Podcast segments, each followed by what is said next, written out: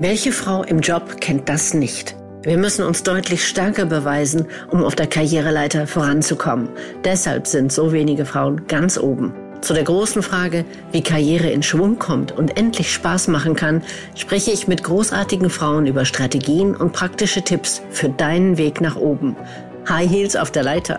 Ich bin Karina Hertel. Los geht's!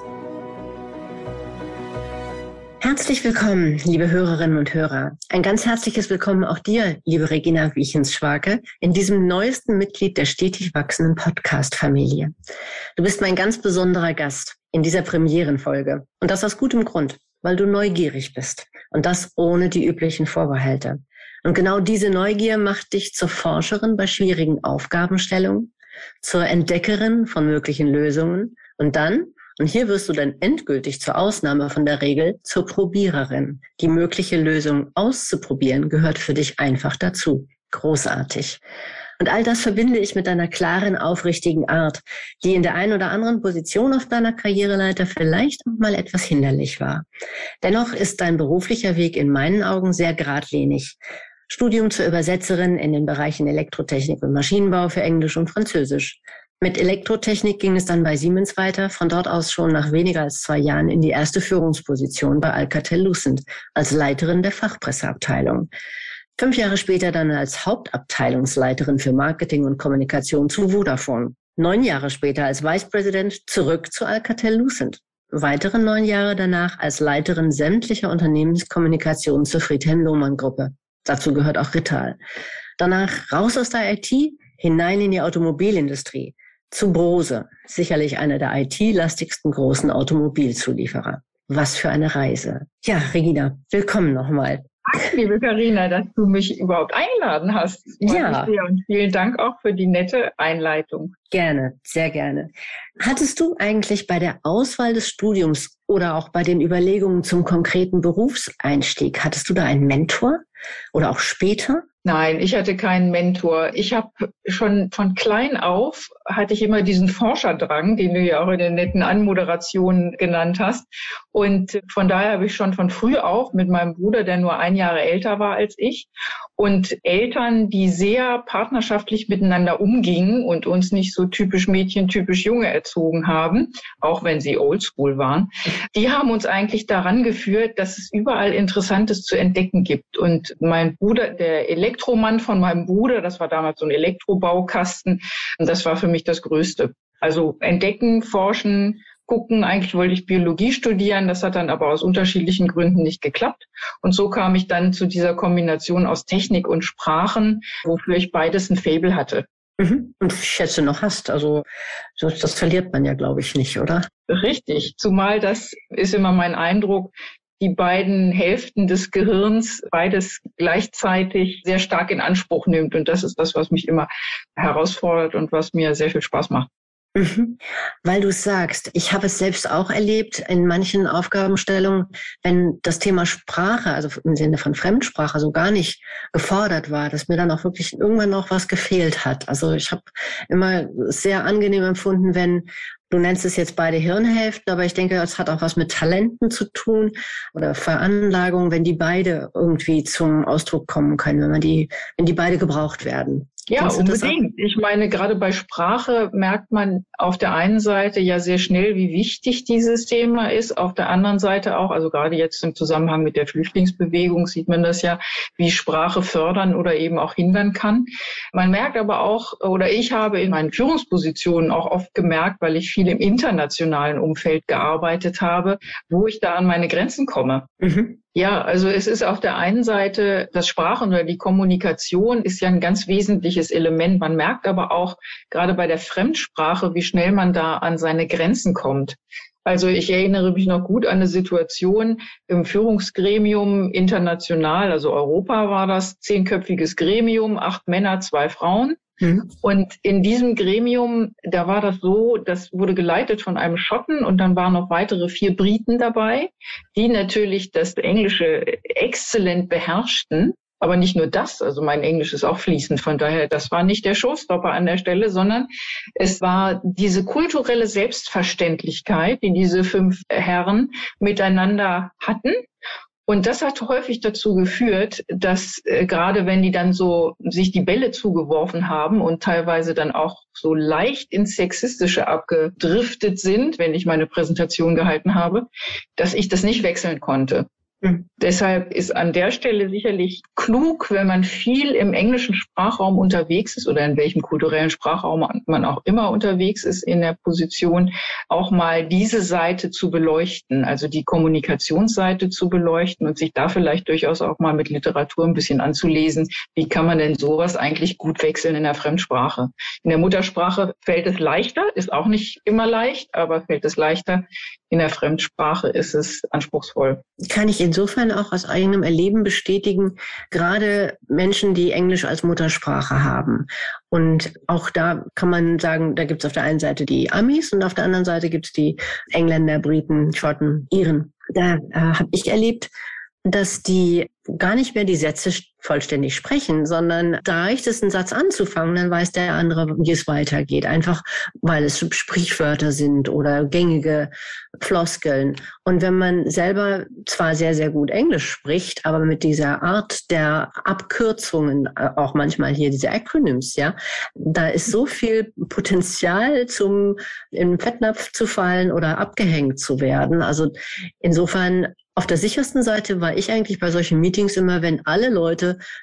eine andere Muttersprache hatten als Englisch. Dann waren wir quasi wieder, das war so eine Art demokratischer Zustand. Ja, alle hatten die gleichen Chancen.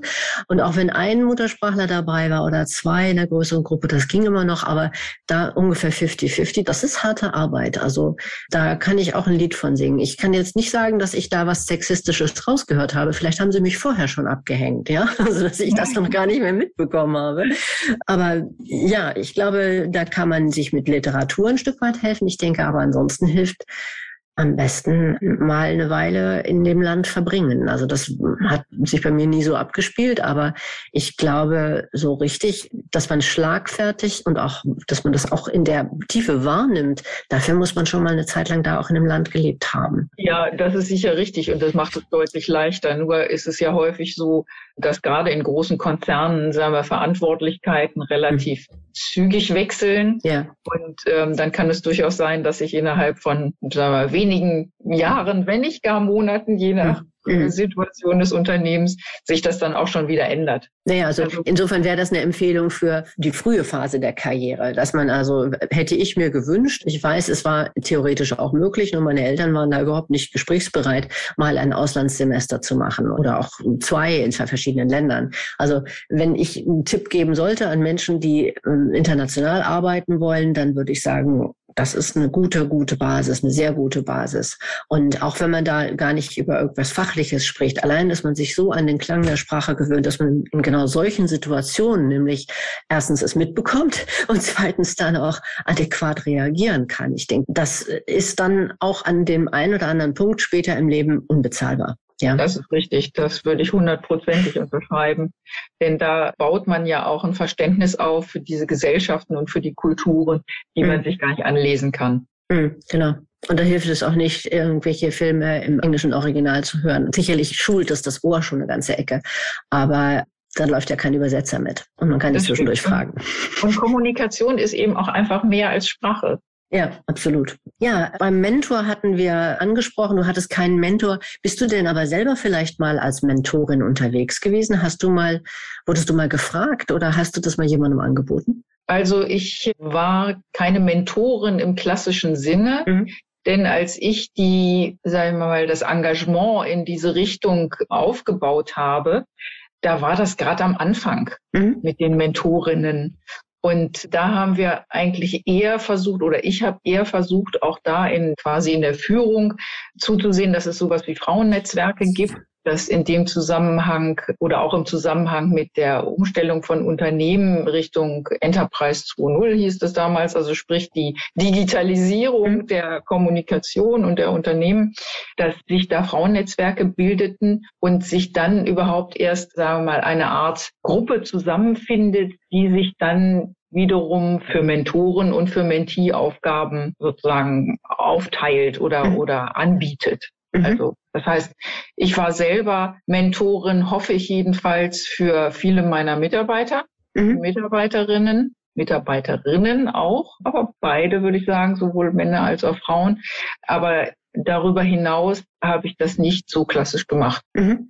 Ich denke halt nur, wenn es gibt ja Frauenförderprogramme, es gibt Netzwerke etc. Also es gibt ja inzwischen eine ganze Menge Einstiegsmöglichkeiten, wenn sich eine Frau, eine junge Frau entscheidet, hurra, ich will Karriere machen. Und dann aber eine Mentorin zu haben, die auch schon etliche Schritte vorausgegangen ist, glaube ich, ist auch einfach mal ein guter Tipp, eine gute Empfehlung, wenn sich eben diese Möglichkeit irgendwie ergibt. Ich denke aber nicht einfach aus Prinzip, sondern ich halte es für wichtig, dass sich Mentorin und Mentee dann auch wirklich sympathisch sind. Sonst glaube ich, ist es sinnlos. Wenn der Sympathiefaktor nicht passt, glaube ich, sollte man entweder weitersuchen oder die Idee beenden. Also Ne? Unbedingt. Also die Voraussetzung dafür Vertrauen aufzubauen, muss ja erstmal Sympathie genau. sein. Ja, ja. Und ohne Vertrauen nützt das ganze Mentorendasein nicht, denn es ist viel mehr das Gespräch, die Empathie, die Erfahrung, die da ausgetauscht wird, die dafür sorgt, dass dann der Mensch, der noch am Anfang seiner Karriere steht, dass der auch mit diesen Tipps und mit diesen Gesprächen, sagen wir mal, was anfangen kann. Mhm. mhm. Also genau. Sympathie ist unabdingbar. Ja, jetzt mal die Frage Sympathie und Karriere. Ich denke, bei manchen Menschen, die verstehen Karriere so, dass es für sie fast eine Beleidigung wäre, wenn sie von ihren Mitarbeitern als sympathisch empfunden werden.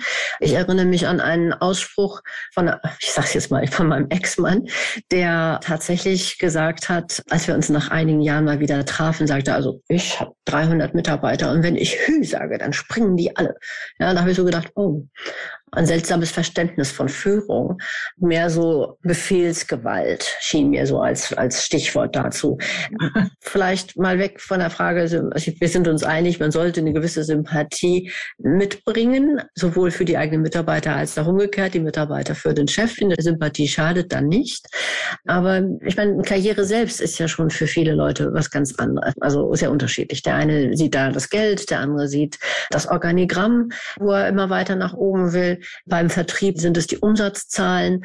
Im Marketing kriegte ich mal mit, war es die Frage, wie groß ist das Marketingbudget, was ich da jährlich verpulvern kann, ja, als Kenngröße.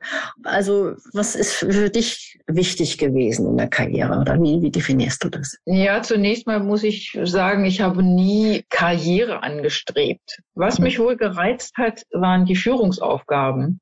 Mhm. Und auch heute ist für mich jemand, der Karriere macht, für den ist das für mich die wichtigste Fragestellung, bin ich eigentlich bereit zu führen? Da ist immer noch, also mindestens mal mit Blick auf große Unternehmen, weil die Fachkarriere immer noch nicht den gleichen Stellenwert hat wie die Führungslaufbahn. Ja. Also Führung ist für mich das Entscheidende. Und wenn du sagst, da hatte dein Ex-Mann eine, eine Einstellung zu Führung, die dir seltsam vorkommt, dann kann ich das nur teilen, weil das ist meine überhaupt nicht. Mhm. Ich glaube, es hat in dem Falle nichts mit Sympathie zu tun, denn als Führungskraft darfst du auch Menschen führen, die dir nicht sympathisch sind. Mhm. Das ist nicht immer ganz einfach. Mhm. Aber ich glaube, das Entscheidende ist, dass man sich einlässt auf die Personen. Also wenn es einigermaßen geht und die, soll ich sagen, jetzt die Führungsspanne nicht zu breit ist, mhm. dann ist es wichtig, sich auf die Personen einzulassen, denn am Ende geht es im Grunde genommen nur daraus, zu sehen, an welchen, sagen wir mal, an welchen Stellschrauben ist denn dieser Mitarbeiter dran oder diese Mitarbeiterin? Wo ist ihre Begeisterung? Wo liegt ihre Energie? Wo liegt seine besondere Stärke? Wo ist das Wissen? Wo ist das Know-how? Und das alles zusammengebunden da ergibt sich dann häufig ein Bild, von dem man erkennt, ups, die Person ist ja gar nicht auf der richtigen Position, mhm. warum auch immer sie da ist. Und wenn das so bleibt, werde ich meine Führungsaufgabe nicht richtig wahrnehmen können. Und mhm. dann ist es eben auch Teil der Führungsaufgabe zu sagen oder zu überlegen gemeinsam mit der Person, wo die sich hin entwickeln kann. Bei Personen, die einem sympathisch sind und die auch noch, sagen wir, hervorragend auf die Position passen, um die Aufgabe zu erfüllen, da ist es leicht und macht wahnsinnig viel Spaß. Mhm. Und nicht nur da, auch in Krisensituationen ist für mich Humor ein ganz wichtiger Punkt. Also ein gemeinsames äh, Lachen, auch gerade in stressigen Situationen, dann auch mal mit Humor das Ganze ein bisschen zu entkrampfen. Ja. Ähm, das hat mir immer durchaus Sympathiepunkte eingebracht, wenn ich das jetzt vielleicht nochmal zurückführen darf, vor denen ja. ich übrigens überhaupt keine Angst hatte. Ich habe nicht immer, aber sehr oft zu den meisten meiner Mitarbeiter und Mitarbeiterinnen ein sehr gutes, sympathisches Verhältnis gehabt, was auf Gegenseitigkeit beruht hat. Mhm. Und das war auch die Grundlage dafür, dass wir erfolgreich waren. Mhm.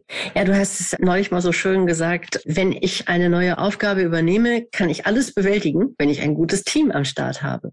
Genau. Das finde ich, find ich einfach also, ganz, das bringt es so schön zusammen, dass du eben den Erfolg, den du nominell als Person hast, gleich weiter verteilst an dein Team. Also nach dem Motto Erfolg geht, aber eigentlich nur mit einem guten Team, ja. Und dass es dann ein gutes Team ist, wiederum, das ist ja der eigentliche Erfolg, den die Führungskraft dann sich auf, wirklich auf die eigene Fahne schreiben kann.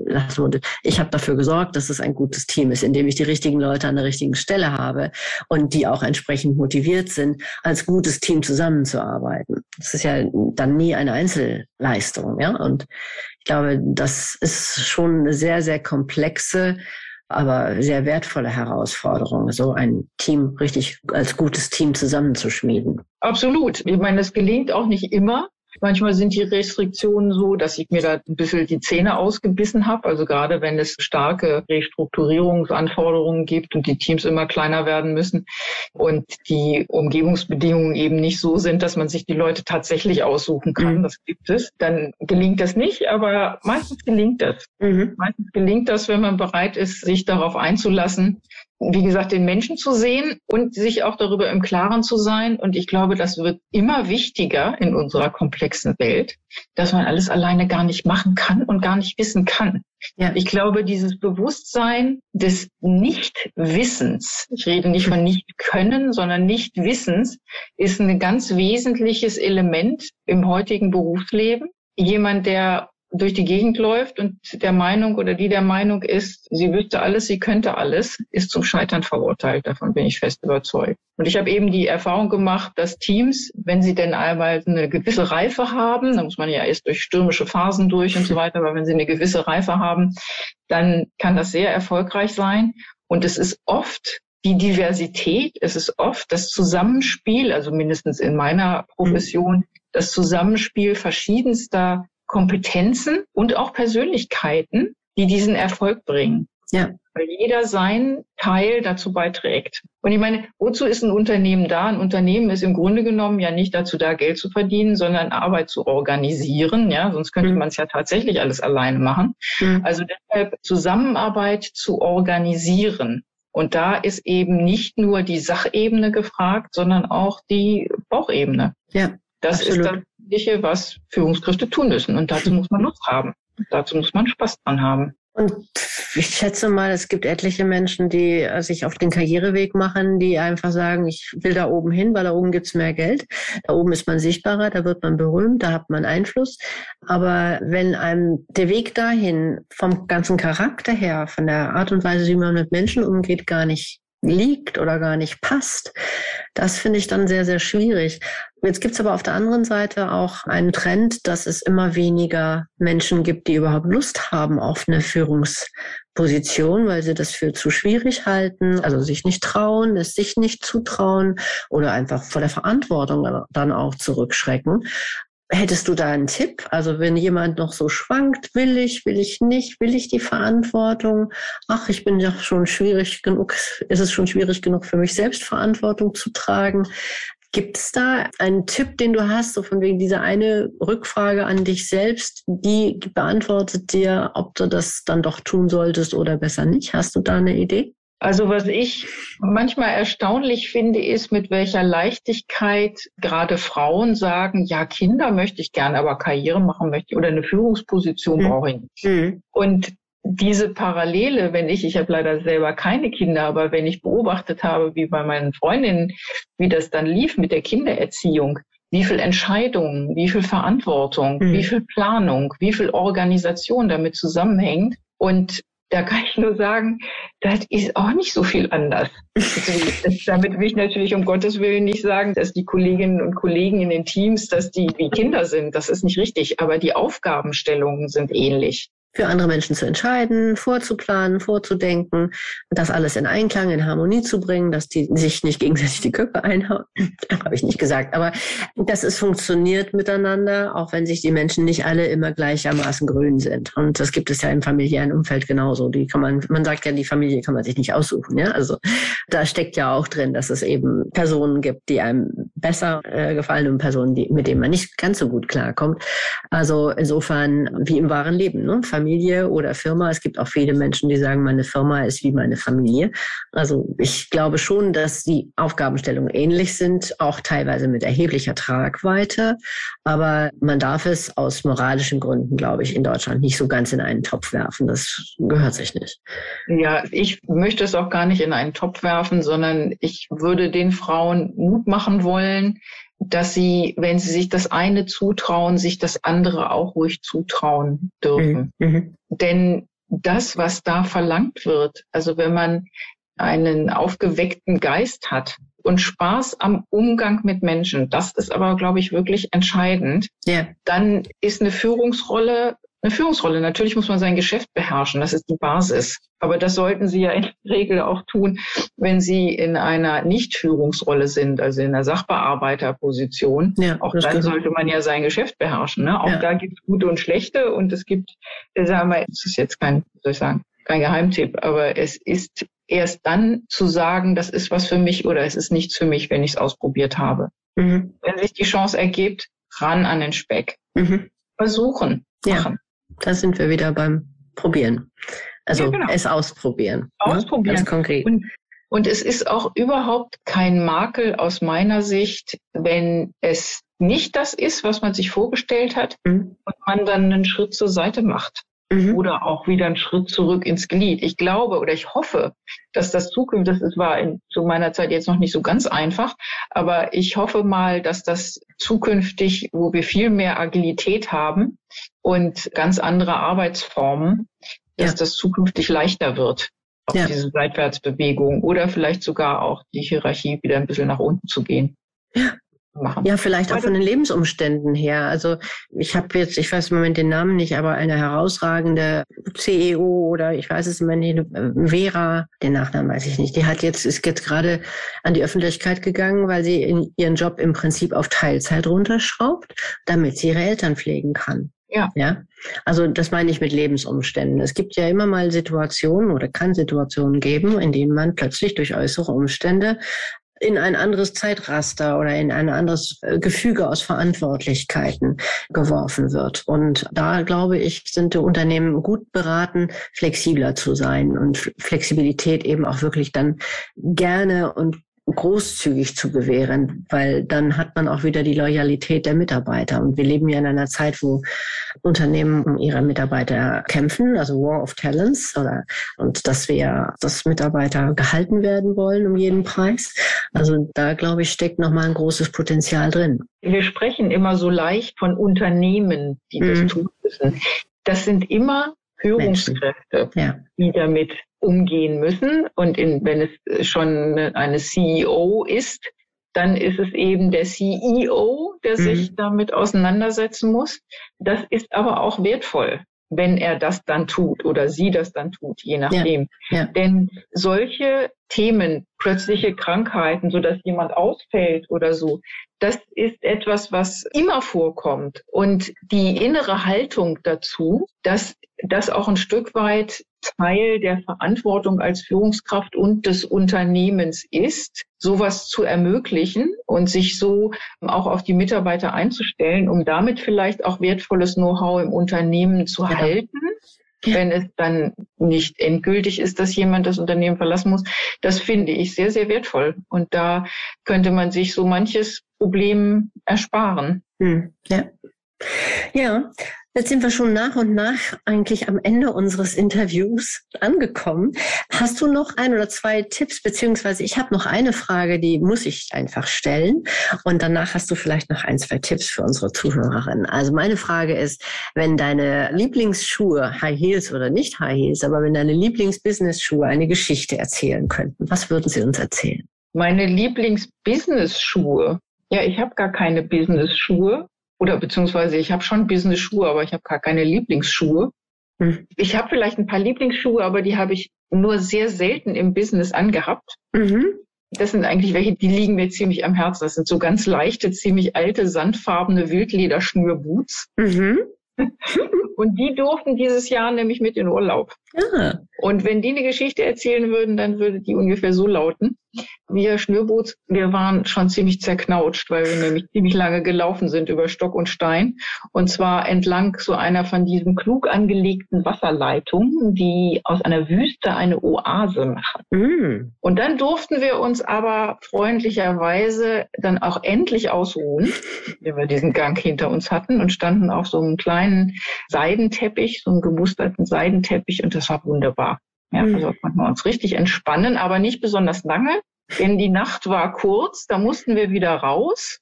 Und dann wurden wir auch noch barfuß sozusagen angezogen. Und dann mussten wir eine elendlange Düne hochklettern. Und als wir dann oben angekommen waren, dann wussten wir warum. Wir guckten über eine riesige Landschaft mit wundervollen Dünen, tausend Farben, blau und orange. Das war nämlich die Wüste beim Sonnenaufgang. Mhm. Und das machte einen ganz dankbar und demütig. Und da haben wir tatsächlich auch ein bisschen von dem Sand dann mit nach Stuttgart zurückgenommen, ganz vorne in der Schuhspitze. Ja, wie schön. Tolle ja, Geschichte. Großartig. Welche Wüste war das? Wo war das? Das war im Oman. Mhm. Riba, Wüste. Wunderschön. Klingt toll. Was nehmen wir daraus mit? Auch mal ja. was ganz anderes sehen. Der total ja, genau. der ultimative Tapetenwechsel. Entdecken, mhm. entdecken, Neues entdecken, aufgeschlossen sein und vielleicht auch zwischendurch immer mal dankbar und ein bisschen demütig für das, was schon geschehen ist, für das, was man schon gelernt hat, für das, was einem auch gegeben wird, denn Führungsvolle gibt einem auch sehr viel. Mhm. Und ja, vielleicht als Tipp, wenn, und du hörst ja, ich vermeide immer das Wort Karriere, ich sage immer Führung, Führungsposition, weil das für mich das Entscheidende ist in der Karriere. Wenn man Führung wirklich will, dann mhm. muss man das auch zeigen. Es, gibt ganz viele Menschen, das haben aber, glaube ich, Männer und Frauen gemein, die denken einfach, wenn sie eine gute Arbeit machen, dann ist das schon ausreichend für die ja. Beförderung. Ja. Das reicht nicht. Ja. Wenn man Führung will, dann muss man das auch zeigen, so damit die Entscheider und Entscheiderinnen das auch wahrnehmen können. Das heißt, sich anbieten, sagen, wenn eine Problemstellung auf den Tisch kommt, ich gucke mir das mal an, ich zeige Ihnen das mal, Sie kriegen dann und dann von mir die erste Einschätzung dazu. Dann ganz wichtig, am besten im gleichen Moment Verbündete gewinnen. Mhm. Ja, gleich sagen Kollege XY, Kollegin ABC, Mensch, deine Erfahrung, die wäre echt super wichtig, auch um diese Einschätzung zu machen. Also zwei, drei Leute um sich rumgruppieren mhm. und dann solche Sachen ausarbeiten. Mhm. Dann hat man zum einen Verbündete, zum zweiten hat man gezeigt, okay, ich nehme mich einer Sache an. Ja. Ich organisiere das hier. Ich trage dafür die Verantwortung, dass da was bei rumkommt, auch wenn ich noch nicht weiß, was dabei rumkommt. Oder auch sich mal in der Konfliktlösung einmischen. Ich glaube, es gibt viele, die die Erfahrung gemacht haben, da gibt's immer die Schweiger, die zwar vor allen Dingen je höher sagen wir, die Etage kommt und je wichtiger der Mensch ist, der den Konflikt vom Zaun bricht oder der jemand anderen angreift, dann sitzen alle drumherum und sind ganz betreten. Mhm. Also vielleicht auch mal, genau, vielleicht auch mal eine Fragestellung an einen von den Schweigern oder von den Schweigerinnen mhm. vielleicht mal andere mit einbeziehen oder auch die Moderation so ein bisschen an sich ziehen. All das zeigt Führung und da werden die Menschen um einen herum aufmerksam und sagen sich, ah, das ist eine Person, der kann man auch mal was zutrauen. Ja, großartig, gefällt mir sehr gut, weil auf die Art und Weise kann man in der einen oder anderen Situation schon mal Initiative zeigen und hat sich aber noch nicht komplett aus dem Fenster gelehnt und gesagt, ich bin die beste nächste Führungskraft, sondern man zeigt erstmal häppchenweise quasi, dass man mehr kann als das, was einem tagtäglich über den Schreibtisch läuft oder im E-Mail-Fach reinrauscht. Also ich glaube, damit kann jeder das auch ein bisschen nach eigenem Bauchgefühl und wie viel man sich traut, selber dosieren. Und ich glaube, auch wenn diese Schritte vielleicht etwas kleiner sind, trotzdem erfordern sie ja Mut, sich so zu exponieren. Aber ich glaube, das leuchtet mir sehr stark ein, dass das eine sehr, sehr aussichtsreiche Möglichkeit ist, sich peu à peu in der Wahrnehmung der Entscheider sichtbarer zu machen. Ja, natürlich Mut braucht man dazu, aber ohne Mut macht auch keine Karriere Sinn. genau. Ohne Mut wird das nichts. Oder, oder nur sehr langsam. Also da muss man schon von irgendwem regelrecht hochgezogen werden, nach dem Motto, doch, du kannst das und ich traue dir das zu und du machst das jetzt. Das soll es auch noch geben. Das wollen wir mal nicht kleinreden. Aber ich glaube, ich gebe dir da vollkommen recht, es braucht schon vor allen Dingen erstmal die Initiative und die innere Entscheidung zu sagen, doch, ich traue mich. Ich gehe diesen extra Schritt und werde sichtbarer, weil ich kann nicht erwarten, dass die Führungsetage in meinen Kopf gucken kann da drin sieht, ich wäre jetzt bereit. Ja, das findet nämlich kaum jemals statt. Gut, also liebe Regina, ganz, ganz herzlichen Dank. Ich habe viel gelernt. Ich finde, du hast sehr, sehr tolle Tipps gegeben und aus deinem reichen Erfahrungsschatz wirklich viel gezeigt und äh, nicht zuletzt den Sand in den Wildlederboots finde ich absolut phänomenal. Also ganz, ganz lieben Dank für deine Erfahrungen und deine Tipps. Und ja, der Podcast wird in Kürze live gehen. Also genau genaues Datum steht nicht fest, aber es soll noch Juli sein. Und dann freue ich mich, wenn du auch ein bisschen zur Verbreitung beiträgst. Alles Gute für dich und ganz, ganz lieben Dank nochmal. Das mache ich sehr gerne, liebe Karina, und ich danke dir auch nochmal ganz herzlich, dass du mich eingeladen hast, dabei zu sein. Und unser Gespräch hat mir sehr viel Spaß gemacht und ich hoffe, der eine oder andere Gedanke in unserem Gespräch wird zum Impuls bei den Frauen, die uns hören, bei den Männern vielleicht auch. Aber vielleicht noch ganz kurz, High Heels wirklich nur dann anziehen, wenn man quasi sechs Tage in der Woche das sowieso angezogen hätte. Denn ein Stand, ein guter Stand ist wichtig im Berufsleben. Großartiges Schlusswort. Absolut richtig. Wenn man da drin nicht laufen kann, macht man keine Bella Figura. Andererseits, wir leben jetzt ja mehr und mehr in Situationen, wo Sneakers auch vollkommen okay sind, selbst zum Kostümchen. Also auch da sind wir wieder flexibler geworden. Ja. Lieben Dank nochmal und ich danke dir von Herzen. Also alles Liebe. Gerne, gerne. Alles Gute. Und jetzt sind wir schon am Ende dieser Episode, die du am besten gleich direkt bewerten kannst. Als Dankeschön für dein Podcast-Abo lade ich dich gerne in einen Mini-Urlaub ein. 15 Minuten pure Entspannung, wann und wo du willst. Hier der Link hh-leiter.de slash Urlaub. Das war eine Episode von High Heels auf der Leiter, der Karriere-Podcast für weibliche Führungskräfte. Ich freue mich, dich in 14 Tagen wiederzusehen oder wieder zu hören und empfehle auch gerne diesen Podcast weiter. Damit können wir gemeinsam dafür sorgen, dass noch mehr großartige Frauen ins Top-Management kommen, denn genau dort gehören sie hin. Und wir hören uns in 14 Tagen wieder. Ich freue mich auf dich, deine Carina.